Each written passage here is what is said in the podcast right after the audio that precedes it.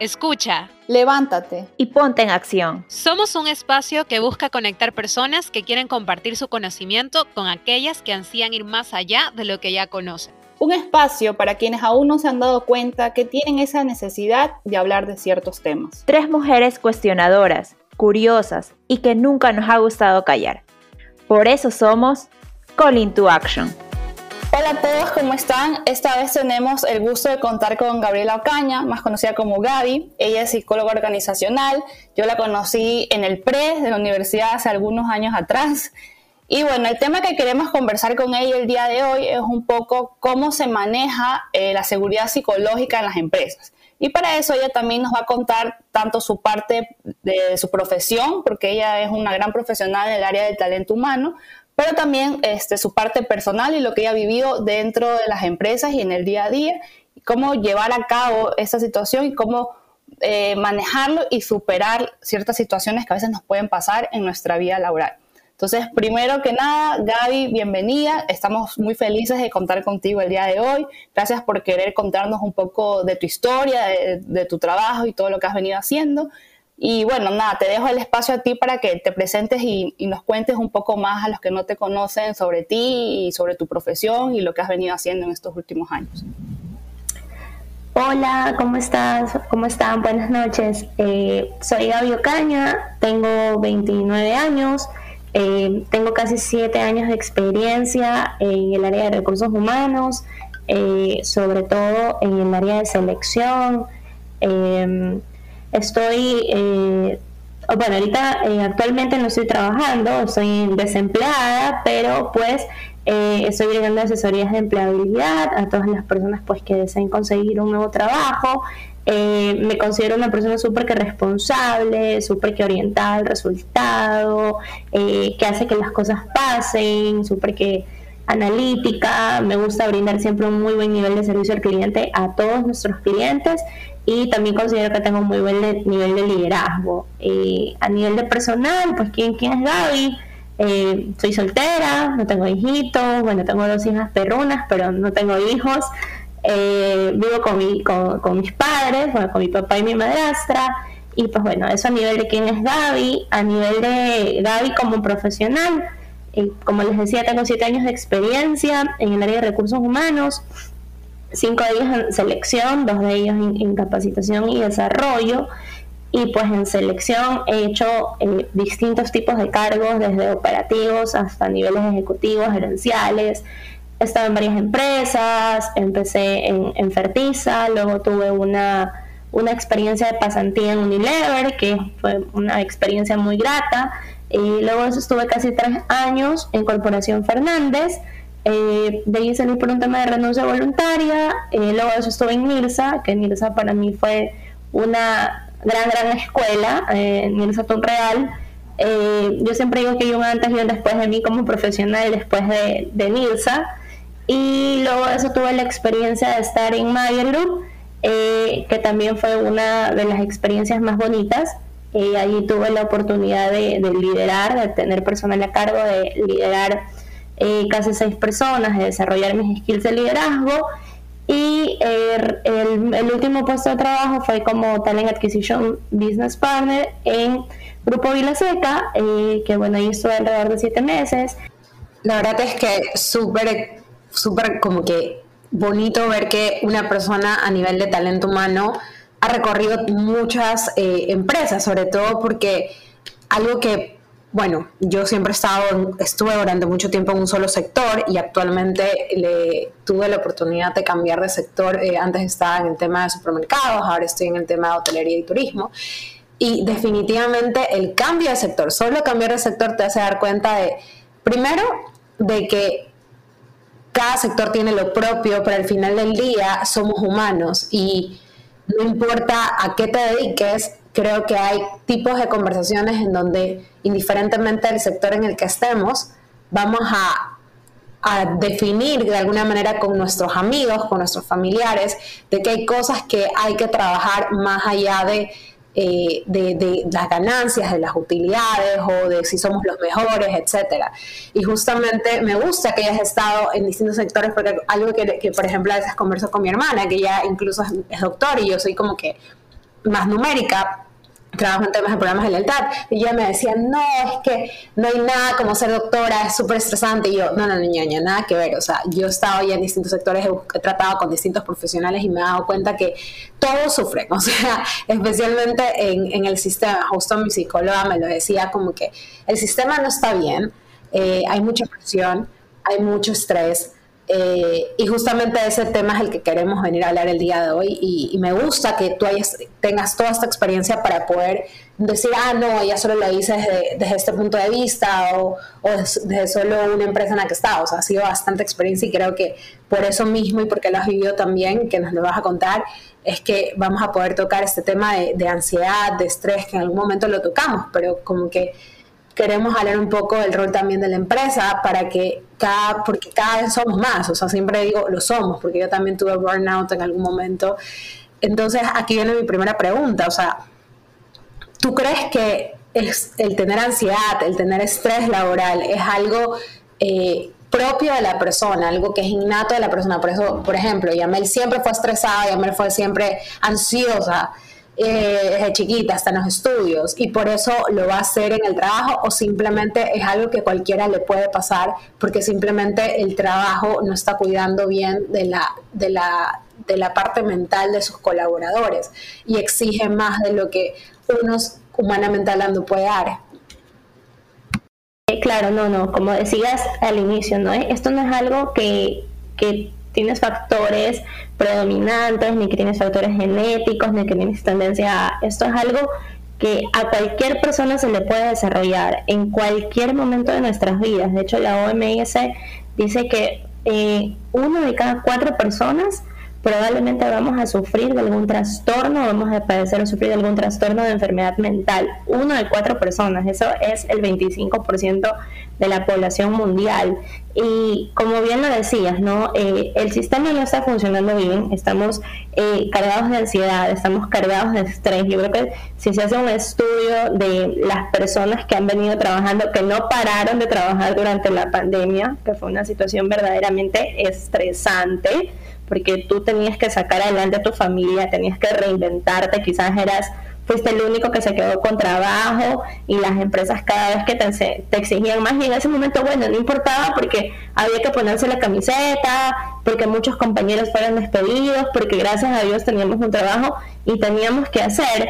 Pero ¿qué pasa hoy en día? Que han pasado dos años desde que se terminó la pandemia, digamos, y las empresas siguen trabajando con la misma cantidad de colaboradores que estaban post pandemia. O sea, si antes tenías 200 colaboradores y en marzo del 2020 se redujo a 175 colaboradores, hoy en día sigues trabajando con esos 175 colaboradores. Entonces, esos niveles de estrés y esos niveles de ansiedad son muy altos para las personas que están actualmente trabajando en las empresas. Y como, bueno, bien decías que eh, viviste una situación de burnout, burnout, es muy parecido a lo que yo estoy viviendo o lo que yo viví hace poco tiempo. Eh, el estrés no es malo, o sea, también tenemos que sacarnos de esa idea de que el estrés es malo, ahí soy estresado es malo, no, el estrés es bueno eh, porque el estrés te lleva a hacer más, a querer ver más, a hacer más, a buscar nuevas formas eh, o nuevas alternativas, nuevas maneras y nuevas mejores maneras de hacer las cosas. Pero, ¿qué es lo que pasa? Cuando los niveles de estrés son tan largos y son tan prolongados y son tan crónicos o tan altos, cuando la sobreexigencia es tan alta, a veces me dices, dices lo que humanamente posible puedes hacer. Claro, cada uno de nosotros tiene distintos tipos de umbrales, ¿no? Y dependiendo de, la madurez eh, profesional en la que te encuentres. Pero si tú estás en un nivel 8 y la exigencia de tu empresa, de tu jefe, del gerente, del cliente es nivel 10, tú vas a, por querer llegar a ese nivel 10, te vas a quemar. Te vas a quemar y te va a dar burnout, te vas, literal, sientes que el, cerebro te explota, se te funde como una se te tosta como una tostada y no piensas, o sea, no puedes pensar con claridad las cosas eh, y ya no tienes estrés, tienes distrés. Eso se llama distrés. Entonces, te quemaste, te quemaste, te fundiste y es normal, es humano, nos puede pasar, a cualquiera de nosotros nos puede pasar. Eh, por más que seas el mejor colaborador de este año, el próximo año eh, tuviste un cambio, como bien decías al inicio, cambiar de sector, solo cambiar de sector ya es un reto. Entonces, imagínate a alguien que pasa de ser analista a luego ser jefe, a luego ser gerente, y si no le enseñaste, si no le preparaste, es ese cambio que para una persona puede ser suave, poco, ligero, pero tú no sabes si para esa persona es un cambio drástico, es un cambio brusco. Puede ser también cambiarte de casa, puede ser eh, que te divorciaste, eh, puede ser que falleció una persona muy allegada a ti, puede ser que falleció tu papá, falleció tu mamá, falleció la persona eh, que sostenía económicamente tu hogar. Y es un cambio, es un cambio totalmente, es un cambio, es un cambio de vida, es un cambio eh, a nivel económico, es un cambio a nivel de cómo tú te sientes contigo mismo y es un cambio, ¿no? y estos cambios, como son situaciones que no has vivido antes y que no sabes cómo manejar, te pueden generar estas situaciones de ansiedad o te pueden generar estas situaciones de, depresión o el mix. Y eh, quiero enfatizar mucho que el cambio tiene que ser importante y tiene que ser drástico para ti. No importa que otra persona haya vivido una situación similar y esa persona sí salió adelante, salió gloriosa, salió victoriosa, exitosa. No, porque cada uno de nosotros vive sus experiencias desde, de una manera diferente, ¿no? Cada uno de nosotros vive sus experiencias desde un sesgo cognitivo, desde la emoción de lo que tú, desde lo que tú estás sintiendo con respecto a ese cambio, desde cómo tú estás interpretando la vida en ese momento. Entonces, ese cambio tiene que ser realmente eh, importante y relevante para ti. Entonces, si es que alguien está pasando ahorita por, por un proceso de ansiedad o, de depresión, eh, que no, si es que alguien les dice, ah, no, pero es que eso ya lo vivió fulanito y lo hizo bien y le fue bien y le fue excelente, o no, eso no es nada. No, o sea, que no, no crean esas cosas porque no, puede, no es que no es nada, puede no significar nada para esa persona, pero cada uno de nosotros es un, es un mundo diferente y el cambio tiene que ser relevante y drástico para ti, no para las otras personas.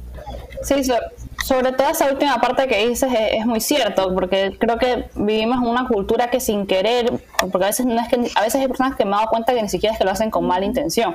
Es como tan parte de, la, nuestra conversación que tendemos a, la comparación. Ay, pero si a mí también me pasó eso, o yo conozco a otra persona que le, le pasó eso y no es nada, y como que te dicen exagerado. Y ahí viene también muchas veces que las personas prefieren guardarse las cosas para no tal vez crear comparaciones, incomodidades, lo que sea, y a veces mientras más pasa el tiempo y más te guardas las cosas, llega un punto que explotas. Y ahí viene un poco mi, mi siguiente reflexión. En, basada en tu experiencia laboral en que has estado en las distintas empresas, ¿tú has sentido que en los lugares en los que tú has trabajado han tenido como esa apertura para que tú eh, como Gaby, como colaboradores y, los demás puedan alzar la mano y decir como que, ¿sabes qué? Me estoy sintiendo mal, me está pasando esto, tal vez me puedo tomar un día de permiso, hoy día me quiero salir más temprano, porque honestamente, mientras yo desarrollaba el tema, yo me ponía a pensar y es como que a mí me han dado ciertos privilegios, entre comillas, porque realmente no son privilegios, son cosas básicas y necesidades del ser humano, pero en parte creo que ha sido porque yo tengo una personalidad bastante fuerte y yo creo que sé, mi mamá sobre todo me ha enseñado bastante a poner límites llegar a un punto que, o sea, si no me siento bien, levanto la mano y digo, ¿sabes qué? Me tengo que ir más temprano porque está pasando esto. Y, y me ha pasado que jefes me han visto mal, con mala cara, o incluso los compañeros te juzgan como que, ay, vela, vela, se va temprano, que ni sé qué, como que obviamente es la broma, la, la cháchara, como decimos del este,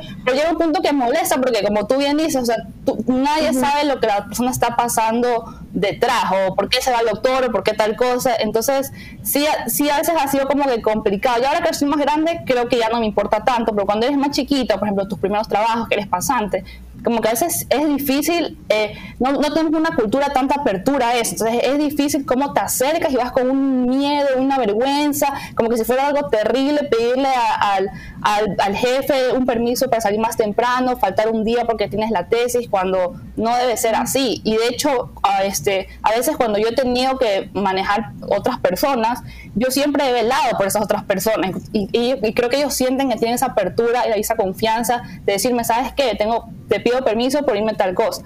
Pero no todo el mundo piensa así, lamentablemente. Entonces, cuéntanos un poquito cómo ha sido tu experiencia y qué propones tal vez desde el área de talento humano para cambiar un poco esa, eh, mentalidad? Yo creo que no, eh, que no hay apertura todavía aquí en Ecuador, aquí en este país, eh, para hablar del tema, ok, jefe o ok, jefa, quiero pedirle un permiso porque me voy al psicólogo, o quiero pedirle un permiso porque literal, o sea, de la reunión de hoy salí, salí fundida, salí echando chispas, salí, salí humo negro de mi cabeza, no me da más, no doy más, o sea, no puedo pensar con claridad las cosas. A todos nos ha pasado que salimos de una reunión y el número no da. Entonces el número no da, el número no da, el número no da y te mandan a hacer las mil estrategias para que el número dé. Pero tú estás con esa sensación de frustración en ese momento. Es totalmente normal y natural pero no puedes. O sea, no, en ese momento no te van a llegar las ideas, no estás en una situación de, de creatividad en ese momento. Entonces yo creo que en este país todavía no hay esa apertura de decirle al líder, dame permiso, porque literal mentalmente no doy más, o sea, estoy agotada, estoy cansada mentalmente. Creo que sí hay, sí hay estos permisos, bueno, va a depender mucho del, líder y va, a depender mucho de la relación líder-colaborador, de pedirle permiso porque tu mamá se enfermó, de pedirle permiso porque se te enfermó tu hijo, porque no llegó la niñera, porque tienes que hacer la tesis, porque estás estudiando, pero yo creo que hablar de salud mental y pedir permiso porque mentalmente estás agotado, no, o sea, todavía creo que eh, nos falta mucho eh, como sociedad ecuatoriana para hablar de, estos temas. Eh, creo que hay un estigma bastante grande sobre las personas que tienen un problema de salud mental y que padecen o sufren de un trastorno o, o, de alguna enfermedad mental. Y ojo, que los trastornos o las enfermedades mentales son temporales, o sea, no es que es a largo plazo, no es que yo hoy día tengo depresión y aquí voy a seguir con depresión en 2, 3, 4, 5 años, o sea, Sí, puede ser, va a depender, va a depender de cada persona, va a depender de, de la medicina que le den a esa persona, va a depender de la terapia que tome esa persona, va a depender de la red de apoyo, pero también puede ser que tienes hoy día depresión y tu periodo y tu episodio de depresión dura dos, tres meses, vas al psicólogo, vas al psiquiatra con la medicina, con la terapia adecuada, en dos, tres meses tú ya estás bien y tú ya estás dando de nuevo tu, tu 100%. Pero yo creo que hay un estigma todavía bastante grande sobre las personas que tienen o que están sufriendo por, o que están padeciendo por una situación o condición de una enfermedad o de un trastorno mental. Uno no va por la calle con un eh, letrero aquí arriba que diga, hey, tengo depresión, o hey, tengo ansiedad, o hey, estoy sufriendo de burnout. ¿Por qué no? Porque sientes que las otras personas te van a juzgar, porque siempre sientes que las otras personas eh, te van a ver mal, sientes que las otras personas eh, no te van a entender. ¿Y qué es lo que dice? Ah, no, es que son excusas. O pobrecito, míralo cómo sufre, pero en sarcasmo, ¿no? O no, estoy más vago, no quiero hacer las cosas. Pero no es eso, o sea, realmente tú por dentro, en tu cabeza, la estás pasando mal. O sea, literal cuando una persona tiene eh, trastorno, un trastorno mixto de ansiedad y depresión o un trastorno solo de depresión o un trastorno de ansiedad, la ansiedad no es solo esto de que, ay, quiero hacer más cosas y me levanto súper que temprano y me acuesto súper que tarde porque estoy haciendo muchas cosas, eso digamos que es un nivel de, de estrés o un nivel de ansiedad en el que tú puedes manejar y tú puedes dominar la ansiedad y tú puedes dominar eh, tus ganas de querer controlar todo y tus ganas de estar pendiente de todo, allí tú la puedes dominar. Pero ¿qué pasa cuando no la puedes dominar? ¿Qué pasa cuando estos niveles de, de estrés son tan altos que tu cuerpo empieza a segregar más cortisol de lo normal? Tú no puedes controlar lo que tu cerebro segrega, o sea, tú no puedes controlar si tu cerebro, si tu cerebro segrega más o menos cortisol, si tu cerebro eh, segrega más o menos dopamina, para eso necesitas ayuda, para eso necesitas ayuda psiquiátrica, para eso necesitas tomar medicinas, tomar pastillas, y no está mal tomar pastillas, no está mal tomar medicinas. Si tú no puedes segregar tus propios neurotransmisores, no está mal que los puedas comprar eh, que puedas comprar una medicina o que puedas comprar incluso alimentos que permitan que puedas agregar más dopamina, más serotonina o que hagas actividades que permitan que agregues más, eh, más dopamina o más serotonina. Eh, pero creo que todavía está este estigma, ¿no? Y, y, con tus pasa mucho también con tus compañeros de trabajo, porque ¿qué le pasa a una persona que tiene ansiedad y que tiene depresión? El cortisol en tu cerebro eh, afecta la parte de la memoria. Entonces, ¿qué pasa? La memoria a corto plazo se empieza a ver afectada.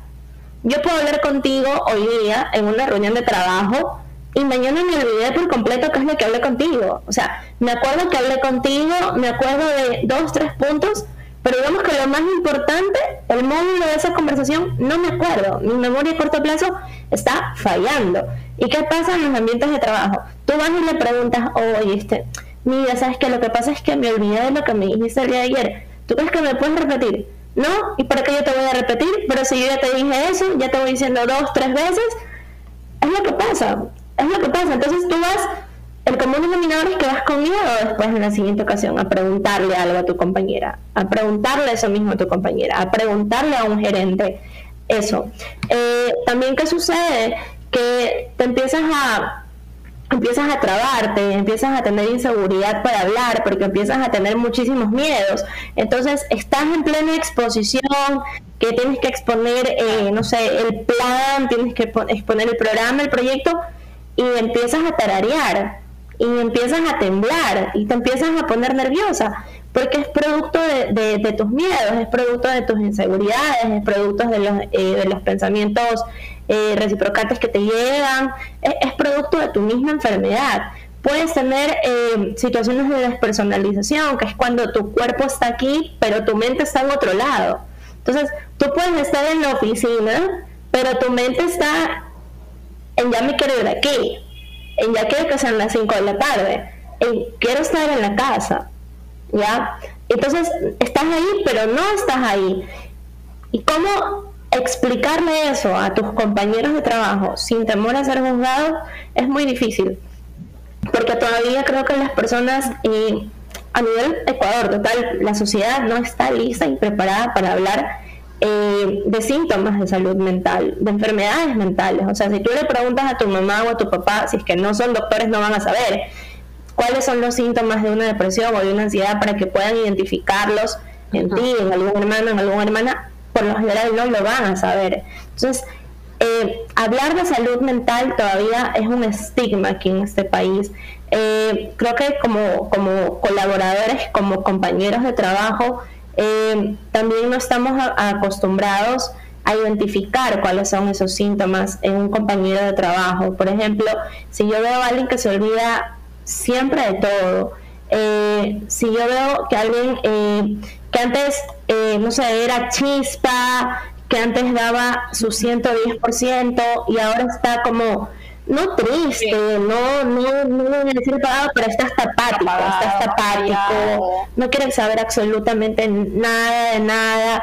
Eh, eso ya es un síntoma, entonces tenemos que como compañeros de trabajo identificar cuando un compañero la está pasando mal, no necesariamente como líder, pero sí como compañero de trabajo, porque, ojo, no es tu obligación como compañero de trabajo eh, eh, identificar eh, o evitar un suicidio, digamos, yéndonos a los extremos. No es tu obligación como compañero de trabajo evitar un, suicidio, no es como no es tu obligación como compañero de trabajo ayudar a esa persona si es que esa persona no quiere ser ayudada, ojo, si, o si es que esa persona no quiere alzar la mano y decir, hey, tengo un problema, necesito ayuda, pero sí es tu obligación como compañero de trabajo identificar cuáles son esas señales, identificar cuáles son esos síntomas de que tus compañeros están teniendo un trastorno o una enfermedad mental como estrés, como ansiedad, como eh, trastorno de, eh, trastorno de déficit de atención, bipolaridad, y saber cómo ayudarlo, saber cómo manejar un ataque de pánico, saber cómo manejar cuando una persona con ansiedad le llegan estos pensamientos de inseguridad, estos pensamientos de, pero ¿y si pasa esto? ¿Y si pasa lo otro? Saber cómo canalizar esa situación, saber cómo... Eh, manejar una conversación con una persona que tiene depresión, que no es tan fácil y sencillo como decir, ay, pero piensa positivo, tranquilo, ya se te pasará. Pero a fulanito también le pasó y mira que a fulanito le está pasando peor. No, o sea, no, no, no se cura la ansiedad ni ayudas a la otra persona por decirle este tipo de comentarios, porque lo que la otra persona tiene es una enfermedad mental, o sea, el cerebro también se puede enfermar, la mente se puede enfermar. Tu cerebro puede dejar de segregar dopamina, puede dejar de segregar serotonina, puede empezar a segregar cortisol en exceso y eso no se cura con una palmadita en la espalda y tranquilo ya pasará. No, eso se, eso se cura con psicoterapia, eso se cura con visitas al psiquiatra, eso se, eso se cura con medicina psiquiátrica, eso se cura diciendo, hey, tengo un problema y necesito ayuda.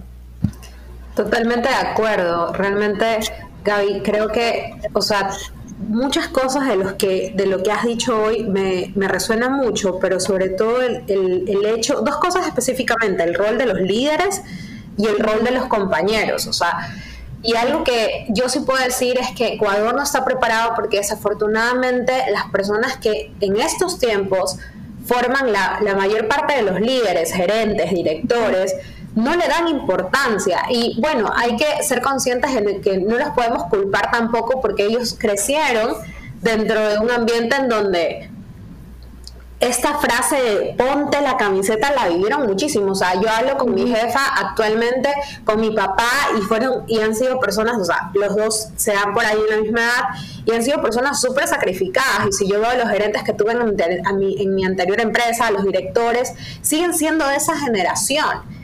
Y obviamente esta generación se está dando duro con los, con los millennials y yo veo cómo, cómo la sufren por tratar de comprendernos, porque ellos saben que somos personas capaces pero también comprenden que somos personas que ya ponemos sobre la mesa nuestra salud mental. Aún así, aún así me preocupa muchísimo de que todavía este tipo de conversaciones nos cuesta tener, porque romantizamos el camino hacia el éxito. ¿A, qué me refiero? O sea, romantizamos el sacrificio, romantizamos eh, las madrugadas que nos, que nos pegamos, justamente... La sobreexigencia, el autoexigirte. Exactamente, justamente estoy leyendo un libro que eh, creo que se llama El arte de no amargarse la vida, que decía, es muy diferente decirte, eh, voy a hacer las cosas bien, perdón, debo hacer las cosas bien, a prefiero hacer las cosas bien. Creo que la manera en que lo dices hace que tú no te exijas tanto, porque el debo pone en ti una condición de de deber y el prefiero, exacto, y el prefiero es, ok, si sale bien, sé que ahí lo mejor, y si no, también. Y si yo pongo esa frase en los demás, en vez de decir, debes hacer las cosas bien, ah, bueno, sé que estás tratando de hacerlo mejor por hacerlo bien, también voy a dejar de ser tan juzgadora. Y algo que a mí me causa terror nuevamente en estos tiempos, incluso conmigo misma, porque a mí me educaron personas del debo, no el prefiero que lo hagas bien. Entonces, obviamente, cuando a mí me tocó ser líder la primera vez, pobrecito mi primer equipo, porque imagínense, si a mí me dieron con, con, con el látigo, yo también comencé a hacerlo, exacto, y con el tiempo me di cuenta que no, que no era la forma correcta, justamente eh, y, aprendí, siempre justo con alguien conversaba el otro día diciendo, bueno, o sea, siempre el primer hijo sufre más, ¿no? Y yo digo así, siempre el primer equipo que tienes a cargo sufre más porque nadie nace siendo jefe. Exacto, y ser jefe y ser líder es muy distinto y creo que es un proceso que hay que aprender pero creo que tenemos una gran responsabilidad nuestra generación a nivel de que tal vez ahorita estamos en cargos medios o estamos tratando de alcanzar esos cargos altos, en saber cómo incluimos dentro del proceso de asumir un cargo alto eh, el educarnos más en ser líder, porque ser líder no es algo que, ah, chasqueo mis dedos y pum pum, aparecen a lo de leo, Exacto, no, o sea, es algo que se aprende. Y justamente, y lo, puedo contar aquí libremente, justamente tengo una jefa que no es de mi generación, es mucho mayor y trata de comprenderme. Y sabe que tengo ahorita una carga laboral muy fuerte y me dice, por favor, ponme en necesito demostrar con números que tienes una carga laboral muy fuerte. Gracias a Dios yo tengo las capacidades de ser muy metódica y estructurada entonces yo sí puedo poner en papel, en un Excel, tanto tiempo le dedico a tal cosa y te demuestro cuántas horas semanales le estoy, o simplemente cuántas horas de sobretiempo estoy haciendo. Pero imagínate a alguien que está en burnout y le pidas ese tipo de tareas. Por más que la intención de ella haya sido buena, no es la correcta. Y obviamente ella lo está tratando de hacer para tener herramientas para darme apoyo, pero creo que incluso ahí viene la parte de seguridad psicológica que, vamos, que quisiera que nos expliques un poco más. Creo que a nuestros líderes, a nuestros gerentes, a nuestros directores, las mismas empresas no les entregan las herramientas suficientes para saber liderar a sus equipos. Entonces ahí es donde yo te pregunto, ¿qué es esto de seguridad psicológica y qué tiene que ver con este tipo de cosas que estamos hablando en estos momentos? Eh, ya, mira, sí, tiene eh, muy buena tu pregunta, tienes mucha razón eh, con el tema del liderazgo, ¿no? que la figura del líder es súper importante para manejar este tipo de situaciones en que tienes un colaborador dentro de tu equipo con algún trastorno o enfermedad mental. No, nadie se imagina y nadie quiere, creo yo, tener dentro de su equipo a alguien que sufre de depresión o ansiedad porque no vas a saber cómo manejarlo. O sea, si cuando te toca a ti ni siquiera sabes cómo manejarlo tú, peor vas a saber cómo manejar a alguien que, tiene alguno de estos, eh, alguno de estos trastornos. Eh, pero creo que la figura del líder es súper importante eh, y tiene que ver con la seguridad psicológica, porque la seguridad psicológica es esta sensación de confianza o esta creencia de confianza en que yo le puedo contar a mi líder todo, absolutamente todo, en el que yo le puedo contar a mi líder si es que me equivoco, si es que tengo algún error, eh, si es que no sé algo, puedo preguntar, eh, si es que, y puedo eh, arriesgarme, puedo tomar riesgos, puedo asumir riesgos, puedo decir abiertamente mis ideas, eh, puedo proponer, puedo tomar riesgos en tomar nuevos proyectos, eh, tomar nuevos planes, eh, tomar nuevos programas, hacer que las cosas pasen, porque me siento en un ambiente seguro. Me siento, seguro, me siento seguro para poder expresar mis ideas, para poder expresar todas estas ideas innovadoras que tengo, me siento seguro para asumir nuevos riesgos y la seguridad psicológica se basa en la confianza, en la confianza, en la confianza que tú tienes que tener eh, con tu líder, mejor dicho, que tu líder debe crear contigo, ¿no? En que tenga, tengas total, eh, tenga las puertas abiertas y tú tengas total confianza de poder decirle a tu líder, me equivoqué, cometí un error, que cuando cometas un error, lo primero que pienses no sea, ¿Qué me va a decir mi líder? ¿Me va a retar? ¿Me va a poner un memo? ¿Me va a poner una sanción? ¿Me va a querer votar? Si no, decir, cometí un error, voy a contárselo a mi líder, porque sé que mi líder no me va a excusar, eh, no es que me va a apoyar, no es que va a tapar el sol con un dedo, pero sí me va a defender, sí me va a defender delante de las otras personas y también me va a enseñar también me va a educar para que yo no vuelva a cometer el mismo error. Yo creo que cuando tú estás en estos ambientes en los que te sientes confiado, en los que te sientes seguro, en los que te sientes capaz, tú das inclusive mucho más que tu 100%, pero siempre y cuando te sientas eh, confiado, sientas esta confianza en tu líder. La seguridad psicológica se basa en la confianza y la seguridad psicológica se, más allá de, bueno, se basa más allá de la confianza con el líder, también es todo un ambiente, ¿no? En todo el ambiente, en todo el ecosistema de trabajo, en que no solo tengas esta confianza con tu líder, sino que también tengas eh, la total y plena seguridad de poder eh, compartir tus ideas, de compartir tus ideas nuevas, tus ideas innovadoras, tus formas nuevas de hacer las cosas, de que puedas preguntarle abiertamente al resto de los gerentes, de que les puedas preguntar abiertamente a los gerentes generales de la compañía, de que puedas aportar abiertamente con tus ideas con tus compañeros sin temor a ser juzgado, sin temor a ser criticado, sin temor a que te digan, ah, no, pero es que eso ya se hizo aquí hace mucho tiempo y, no funcionó, sin temor a que te digan, no, es que eso no tiene sentido. Yo creo que cuando trabajas en estos tipos de ambiente, incluso es mucho, eh, te, sientes te sientes mucho más capaz de asumir nuevos riesgos. Y como les digo, no tiene que haber la, se basa en la confianza con el líder, en la apertura con, tus compañeros de trabajo y no tiene nada que ver con el ambiente de trabajo, porque ojo, yo puedo tener un buen ambiente de trabajo en el que sí me llevo muy bien, chévere con mis compañeros, pero cuando se trata de, dar ideas, nadie quiere decir nada porque ya sabemos que no somos escuchados, porque ya sabemos que a las, a las nuevas ideas le dicen que no, les dicen chao, les dicen X. Entonces, de esto se trata la seguridad psicológica y como les digo, les repito, en ese sentido, los líderes tienen un papel muy trascendental, el papel de brindarle la confianza a sus equipos para que se puedan abrir y abiertamente decirles, líder, me equivoqué o líder, estoy teniendo un problema, un trastorno mental y necesito tiempo, eh, necesito eh, tomarme estas pastillas a tal hora, necesito tomarme un break para poder estar bien. Creo que cuando llegamos a ese nivel de confianza con nuestros líderes, también podemos llegar inclusive a dar mucho más en nuestro desempeño y a crecer y a retarnos profesionalmente hablando. Sabes, Gaby, que mientras te ahorita te escuchaba, yo decía, ¿por qué? La otra vez me ponía a pensar, ¿no? ¿Por qué algunos trabajos me he sentido como más en paz cuando voy a, a mi lugar de trabajo? Más con esa mayor disposición por parte de, mis jefes, de mis compañeros, a ser yo misma, a expresarme. Las dos me conocen, Gaby me conoció en la universidad, Gaby me conoce hace algunos años yo soy una que normalmente se queda callada. O sea, a veces cuando, cuando algo a mí no, no me suena, yo sí tiendo a alzar la mano, obviamente con respeto y, decir las cosas, porque... Y me he dado cuenta, o sea, ahorita te escuchaba y me ponía a pensar en la Carlita que empezó hace algunos años su vida laboral hasta la Carlita que es ahora. Y todos los trabajos que yo le he pasado mal, que he estado ansiosa, me estreso, o sea, es una cosa que como que no me hallo, ha sido porque justamente no, no sabía el término, ahora lo puedo identificar, no me han dado seguridad psicológica.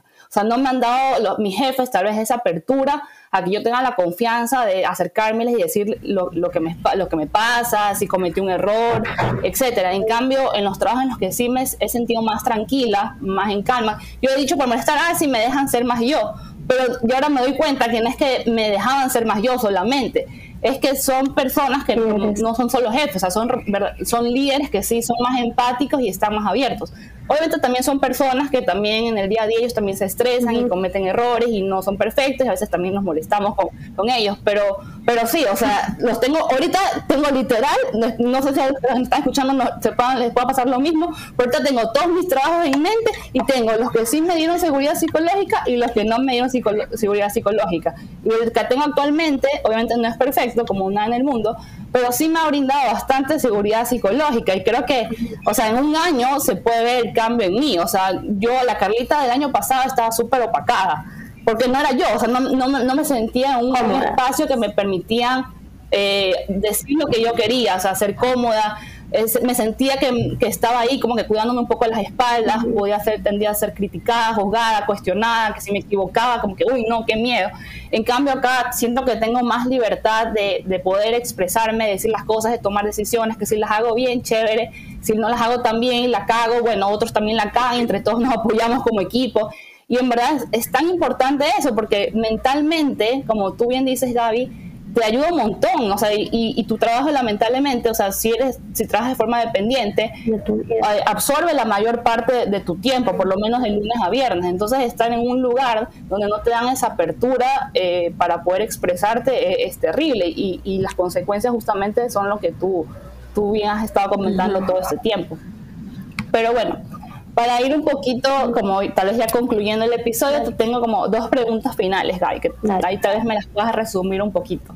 La primera es, eh, desde tu parte de, de persona que has estado y eres de talento humano, ¿Qué acciones recomiendas este, a las empresas para que empiecen a realmente tener esta metodología o esta, no sé cómo tal vez llamarlo, que promuevan que exista seguridad psicológica? Porque a veces sí, bonito, van y pegan los cartelitos, ay, sí, qué lindo, el día en contra de la violencia de la mujer. O sea, sorry, pero la verdad es que la mayoría de las empresas, y sin querer juzgar, siento que lo que hacen es darte comiditos, darte letreritos, eh, exacto, el famoso photobooth, lindo, todos tomamos nuestras fotos, las subimos a LinkedIn, chévere. Pero la realidad es que muchas empresas no es que lo hacen de mal, o sea, realmente a veces no saben qué hacer y piensan que con eso es suficiente, pero la realidad es que eso no es suficiente. Entonces, cuéntanos qué acciones crees que las empresas deberían hacer.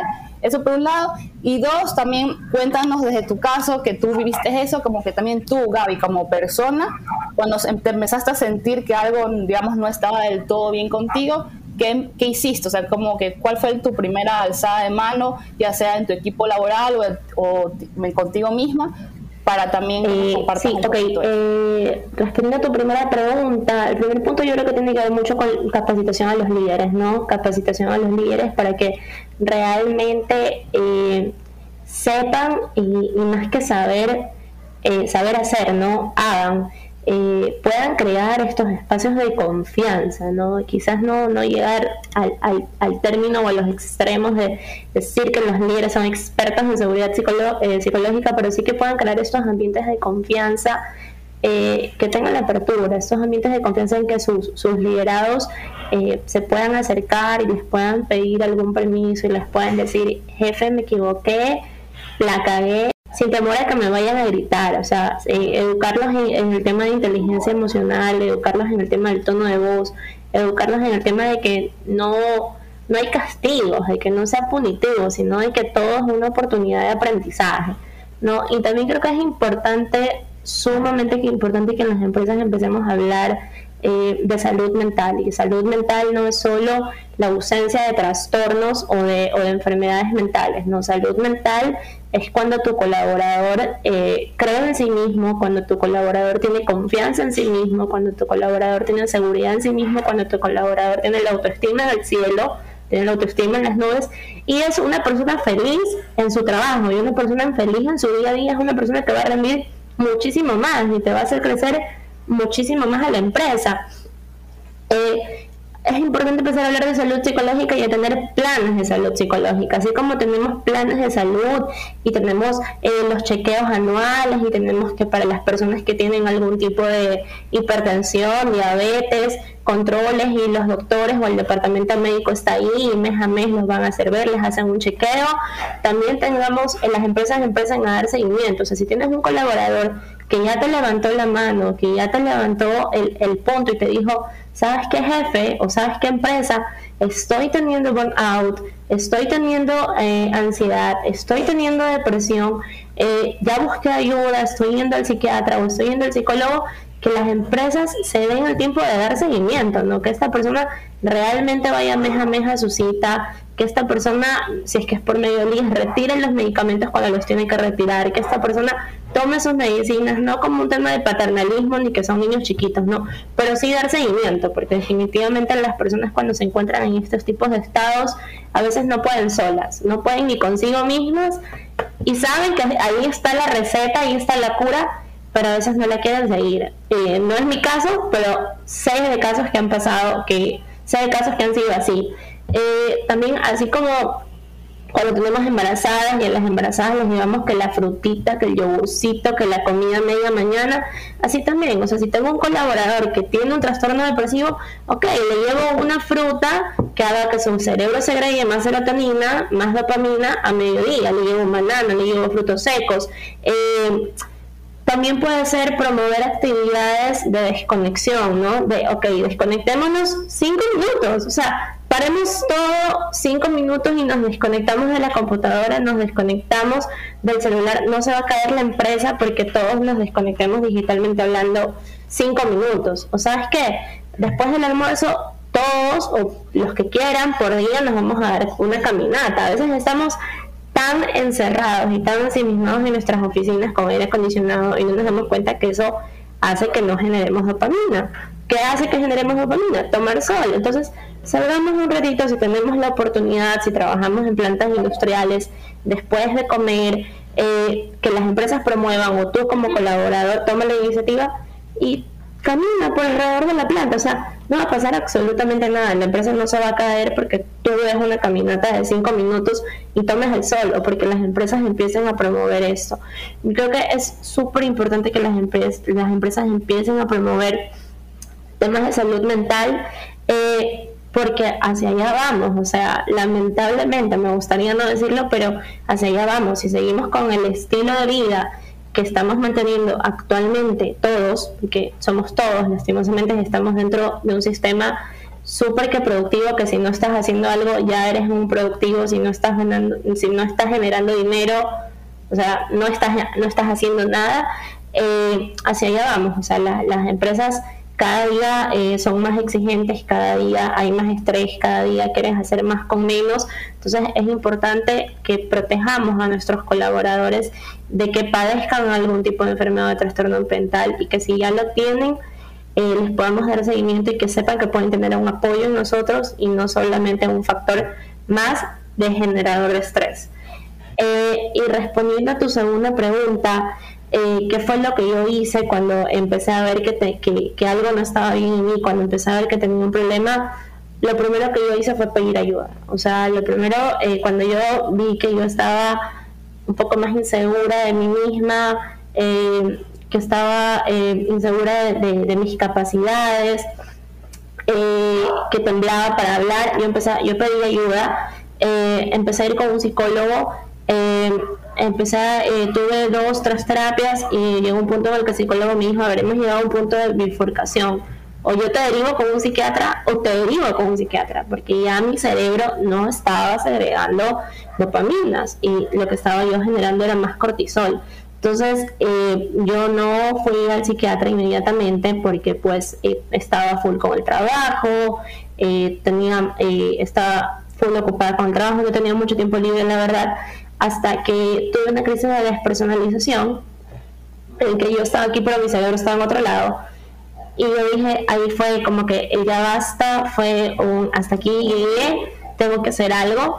ese fin de semana, aún cuando tenía cosas que hacer, eh, como, eh, igual está el estigma, ¿no? Vas al psiquiatra, estás loca, pero no, o sea, fui al psiquiatra porque en verdad me di cuenta que yo no podía sola. El alzar la mano y decir, no puedo, no puedo sola, no está mal. O sea, también eh, nos creamos en una sociedad en la que si te da miedo hazlo con miedo, o el que no, tú puedes con todo, yo puedo con todas, incluso nosotras como mujeres nos pasa mucho que nos dicen, no, pero es que si, si eso lo hace un hombre, tú también puedes hacerlo. Y claro que podemos, somos capaces de todo. Pero ¿qué pasa cuando te empiezas a sobreexigir? O sea, como decía, eh, ya hace un rato, una cosa es el debo y otra cosa es el prefiero. ¿Qué pasa cuando te empiezas a sobreexigir? Entonces, cuando yo me di cuenta que yo no podía más, yo dije, necesito ayuda. Eh, fui al psiquiatra, el psiquiatra me medicó y esto no es que es por de magia, ¿no? Pero al día siguiente que yo empecé a tomar las pastillas, yo ya me sentía muchísimo mejor, o sea, yo ya tenía otro semblante, tenía otra cara, ya no tarareaba tanto, los pensamientos repetitivos se fueron. Eh, sí fue, y fue un proceso bastante doloroso al inicio, porque lo vives sola, lo vives sola al inicio, no, no, no es algo que, que tú puedas hablar abiertamente. Cuando yo ya tuve el diagnóstico, sí se lo comenté a una compañera y la verdad es que fue como, eh, no sé si han visto esa escena de Anne Hathaway, eh, no me acuerdo cómo es la, la, la, película o la serie, pero en el que cuenta que ella tiene trastorno de bipolaridad y que ha vivido con eso por durante 15 años que literal ella llora cuando se lo cuenta a, su compañera de trabajo y la compañera le pregunta, bueno, ¿qué sientes? Y dice, siento como que si un elefante, me hubieran quitado un elefante de encima. Y yo literalmente, cuando se lo comenté a esa compañera de trabajo y ella no me juzgó, no me sentí juzgada, eh, literal fue como haberme sacado un peso de encima.